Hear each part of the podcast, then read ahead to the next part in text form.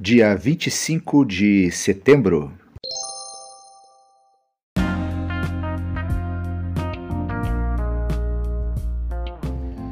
Bíblia Bom Dia, versão Nova Tradução na Linguagem de Hoje. Reflexões, Pastor Israel Belo de Azevedo. Áudio, Pastor Flávio Brim.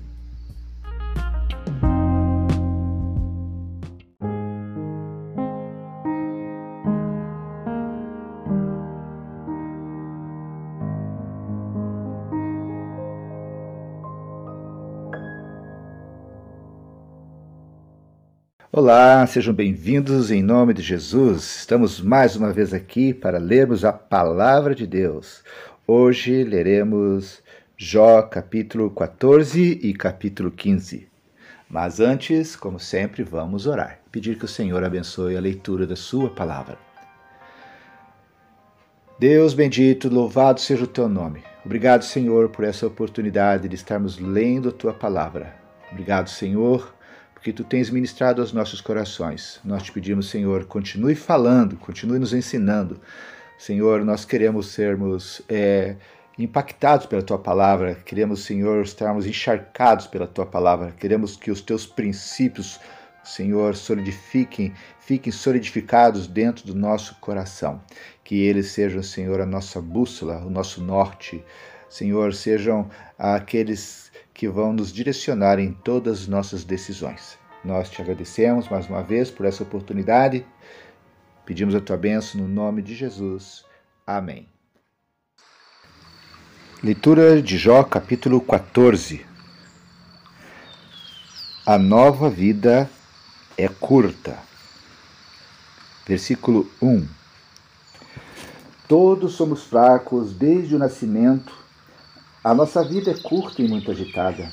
O ser humano é como flor que se abre e logo murcha. Como uma sombra ele passa e desaparece. Nada somos, então por que nos dás atenção? E quem sou eu para que me leves ao tribunal? O ser humano, que é impuro, nunca produz nada que seja puro.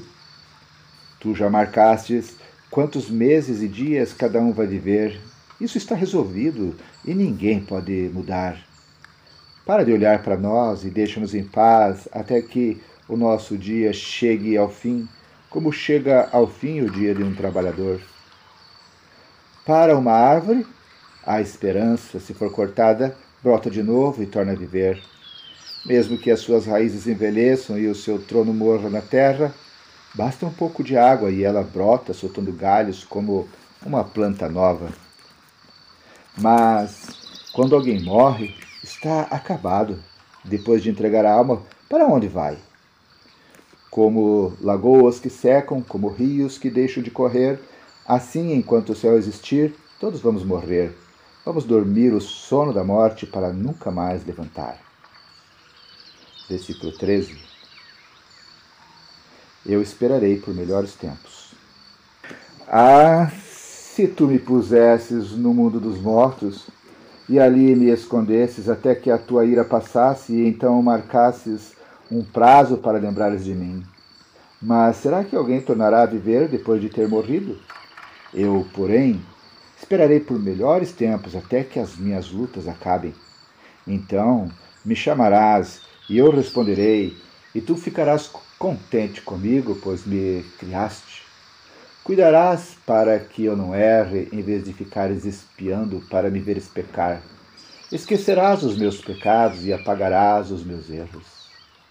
Versículo 18.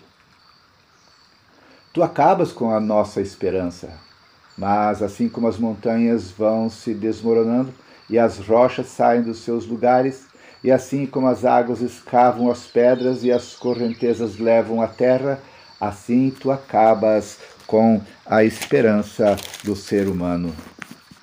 Tu o derrotas, ele se vai para sempre e mudas a sua aparência quando o despedes deste mundo. Se os seus filhos recebem homenagens, ele não fica sabendo, e se caem na desgraça, ele não tem notícias. Ele sente apenas as dores do seu próprio corpo e a agonia do seu espírito. Capítulo 15 Segunda fala de Elifaz. Você fala assim por causa do seu pecado. Versículo 1 Então ele faz na região de Temã, em resposta disse: Jó, um sábio não responde com palavras ocas, não fica inchado com opiniões que não valem nada. Um sábio não falaria palavras inúteis, nem se defenderia com argumentos sem valor. Mas você quer acabar com os sentimentos religiosos. Se dependesse de você, ninguém oraria a Deus. Você fala assim por causa dos seus pecados e procura enganar os outros com as suas palavras. Eu não preciso acusá-lo, pois as suas próprias palavras o condenam. Você está pensando que é o primeiro ser humano que nasceu? Por acaso você veio ao mundo antes das montanhas? Será que você conhece os planos secretos de Deus? Será que só você é sábio? Será que você sabe o que nós não sabemos ou compreende as coisas melhor do que nós? O que sabemos nós aprendemos com pessoas idosas que nasceram antes do seu pai. Por que você não quer aceitar o consolo que Deus lhe oferece? Em nome dele, nós falamos delicadamente com você. Por que você deixa levar, se levar pelo seu coração? Por que esses olhares de ódio? Por que essa revolta, essa ira contra Deus? Por que você se queixa assim? Será que alguém pode ser puro? Poderá alguma pessoa ser correta diante de Deus? Se Deus não confia nos anjos, e se nem o céu é puro aos seus olhos, que diremos do ser humano imundo e nojento que bebe o pecado como se fosse água? Versículo 17: Quem é mau sofre a vida inteira. Escute, Jó. Eu vou explicar. Vou contar aquilo que tenho visto. Os sábios ensinam verdades que aprenderam com os seus pais, e estes moravam numa terra que não recebeu a influência de estrangeiros. Aquele que é mau, que persegue os outros, sofre atormentado a vida inteira. Vozes de terror enchem os seus ouvidos e quando pensa que está seguro, os bandidos o atacam. Ele não tem esperança de escapar da escuridão da morte, pois o punhal está pronto para matá-lo. Os urubus estão esperando para devorar o seu corpo. Ele sabe que o dia da escuridão está perto. Ele será dominado pela angústia e pela aflição, como acontece quando um rei espera o ataque dos inimigos. Tudo isso acontece porque ele levanta a mão contra Deus e desafia o Todo-Poderoso. Ele é rebelde e, protegido por um pesado escudo, se joga contra Deus. O seu olhar é orgulhoso e o seu coração é egoísta. Esse homem mau conquistou cidades e ficou com as casas abandonadas pelos moradores, mas essas cidades e casas virarão um monte de ruínas. Ele não ficará, não ficará rico por muito tempo e perderá tudo o que tem. Até a sua sombra vai desaparecer da terra. O homem mau não escapará da escuridão, ele será como uma árvore cujos galhos foram queimados e cujas flores foram levadas pelo vento. Como não tem juízo e confia na mentira, a própria mentira será a sua recompensa. Ele secará antes da hora, como um galho que seca e nunca mais ficará verde. Ele será como uma parreira que perde as uvas ainda verdes, como uma oliveira que deixa cair as suas flores. Os maus não terão descendentes, e o fogo destruirá as casas dos desonestos. Eles planejam a maldade, fazem o que é errado e só pensam em enganar os outros.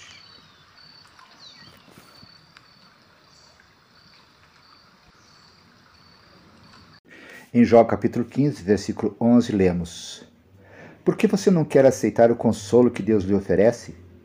Em nome dele, nós falamos delicadamente com você. Muitas vezes estamos errados sobre o que falamos ou o que fazemos. Ele faz e seus amigos falavam em seus próprios nomes, mas achavam que falavam em nome de Deus. Devemos cuidar para não cair no mesmo erro.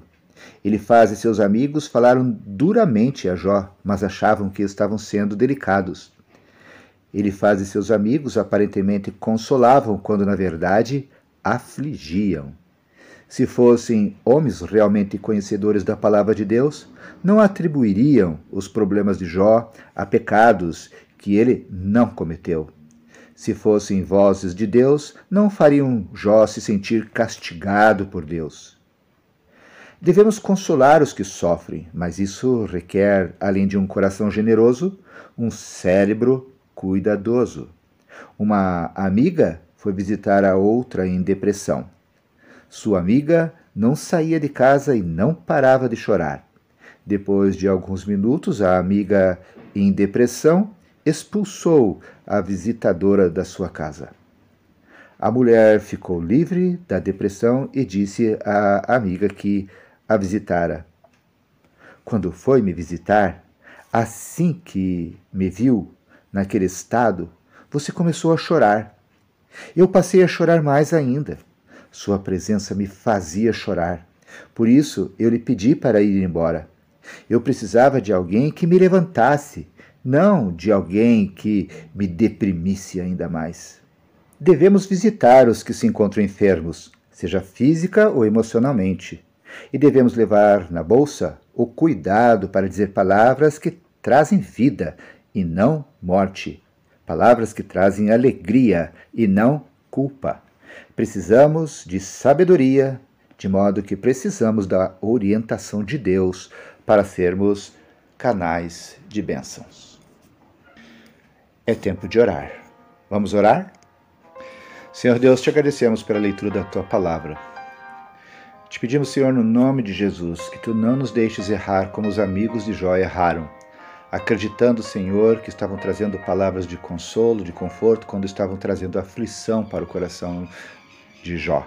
Acreditando que estavam falando em teu nome, quando de fato estavam falando por si sós. Senhor, tenha misericórdia de nós, para que as nossas palavras gerem vida e não morte. Se for, Senhor, para que as nossas palavras gerem morte, gerem tristeza, gerem peso, gerem desânimo, então, por favor, Senhor, é melhor que fiquemos calados. Senhor, revela a tua palavra para nós. Nós precisamos conhecer a tua palavra, entender a tua palavra, compreender a tua palavra, para que, encharcados da tua palavra, falemos de ti, Senhor, e não de nós. Ajuda-nos, Senhor, para que as nossas palavras levem consolo para aqueles que estão sofrendo. Que as nossas palavras, Senhor, gerem vida, a tua vida, e não a morte. Que as nossas palavras realmente, Senhor, gerem alegria e não sentimento de culpa. Precisamos, Senhor, não de conhecimento, só de conhecimento. O conhecimento mata. Deus, o que nós precisamos, Deus, é de sabedoria que é o conhecimento consagrado, ó Deus, nas tuas mãos, transformado em sabedoria, para a tua glória, Senhor. Sim, Deus, o que nós precisamos é da orientação do teu espírito, do discernimento do teu espírito, da ousadia, da coragem do teu espírito, do poder do teu espírito, para ministrarmos bênçãos para as pessoas, para sermos canais de bênçãos para as pessoas. Essa é a nossa oração que nós te fazemos no nome de Jesus Cristo. Amém, Senhor.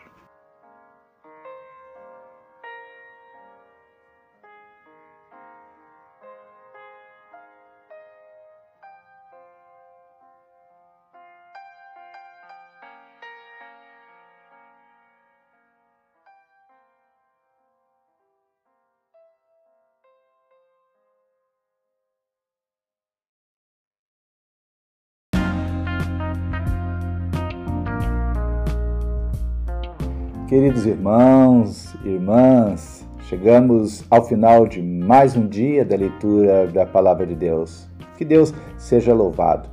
Quero deixar aqui um abraço gostoso a todos vocês que estão nesse momento acompanhando a leitura da Palavra de Deus. Sejam os irmãos aqui de Joinville, sejam os irmãos espalhados pelo Brasil, sejam os nossos irmãos lá nos Estados Unidos sejam os nossos irmãos também ali na Austrália. Que Deus os abençoe, que Deus a todos nos abençoe. Oremos uns pelos outros em todo o tempo e, se Deus quiser, até amanhã.